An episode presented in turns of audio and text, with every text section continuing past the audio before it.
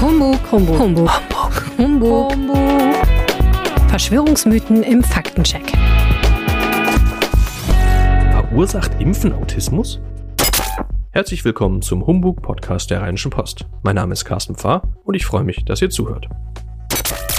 Seit Beginn der Pandemie steht das Thema Impfen im Fokus des öffentlichen Interesses. Doch um Impfstoffe spinnen sich seit langem Halbwahrheiten und Verschwörungstheorien. Impfgegner führen angebliche Gefahren der Impfung immer wieder an. Eine Behauptung, die Impfung gegen Masern, Mumps und Röteln, kurz MMR, soll Autismus verursachen. Aber stimmt das? Mein Kollege Eirik Sedelmeier hat sich mit dem Thema beschäftigt und weiß mehr. Hi Eirik, willkommen im Podcast. Hallo, ich grüße dich.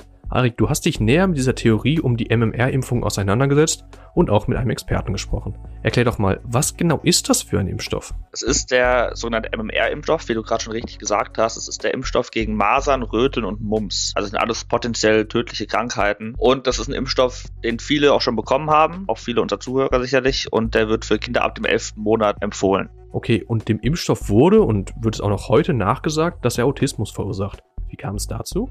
Das liegt tatsächlich auch ein bisschen an der Wissenschaft. Es gibt eine Studie aus dem Jahre 1998, veröffentlicht vom britischen Arzt Andrew Wakefield. Und er und sein Team haben zwölf Kinder untersucht, die alle an Autismus leiden. Und bei acht von ihnen haben sie einen Zusammenhang hergestellt, einen angeblichen Zusammenhang zwischen der Autismuserkrankung und dem Masernimpfstoff. Später hat sich dann rausgestellt, die Ergebnisse waren falsch. Das wurde mehrfach widerlegt, zuletzt auch von einem staatlichen Impfinstitut in Dänemark, dem sogenannten Serum-Institut. Er und sein Team haben zwölf Kinder untersucht, die alle an Autismus leiden. Und wie sieht das heute aus? Glauben die Menschen weiterhin an diese Theorie, ungeachtet der Tatsache, dass die Studie vor zehn Jahren offiziell vom Fachmagazin The Lancet zurückgezogen wurde? Die Menschen jetzt nicht. Also es gibt natürlich immer Leute, die daran glauben. Es gibt in Deutschland die üblichen Verdächtigen. Es sind unsere Facebook-Seiten mit dem Namen Impfen, nein, danke. Und vor allem in Großbritannien hat die Studie aber große Folgen. Die Impfrate ist nach der Veröffentlichung messbar gesunken und viele Menschen haben glaubt, dass die Studie wahr ist. Und das hat, wenn man es ganz hart sagt, hat es zu Toten geführt. Im Jahr 2006 ist zum ersten Mal seit 14 Jahren in Großbritannien ein Kind an den Folgen einer Masernerkrankung gestorben. Und das kann auch damit zu tun haben, dass viele Menschen ihre Kinder wegen dieser Studie nicht haben impfen lassen. Aber die Behauptung war in der Welt.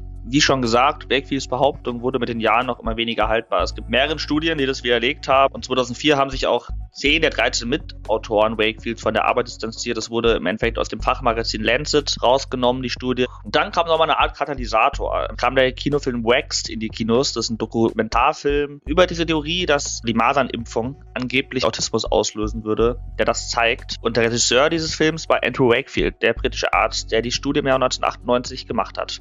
Du hast jetzt sehr viel von Großbritannien gesprochen. Wie ist denn das in Deutschland? Konnte man da auch nachweisen, dass sich deutlich weniger Leute haben impfen lassen? Vielleicht auch ausgelöst durch diese Studie? Nee, das konnte man nicht. Also es ist so, dass in Deutschland die Impfskepsis immer weiter abgenommen hat oder weiter abnimmt. Im Umkehrschluss heißt das, immer mehr Deutsche stehen dem Impfen positiv gegenüber. Es gibt eine Umfrage, die Anfang 2020 rausgebracht wurde von der Bundeszentrale für gesundheitliche Aufklärung. Demnach stehen 77 Prozent der Deutschen dem Impfen befürwortend oder eher befürwortend, um die Umfrage zu zitieren, gegenüber. Man muss sagen, dass auch die Impfquote in Deutschland relativ hoch ist. Also 97 Prozent der Schulanfänger in Deutschland haben die erste Masernimpfung bekommen. Ein zweites Mal geimpft wurden lediglich 93 Prozent der Schulanfänger. Das heißt, die angepeilte Impfquote von 95 Prozent hat Deutschland nicht erreicht. Aber trotzdem ist die durch Impfung relativ hoch, das muss man sagen. Und dazu gibt es inzwischen ja auch eine Impfpflicht für die Masern, damit die Quote weiter nach oben geht.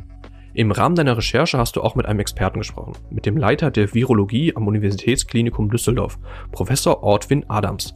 Was sagt er zu der Mutmaßung, dass die MMR-Impfung Autismus verursachen soll?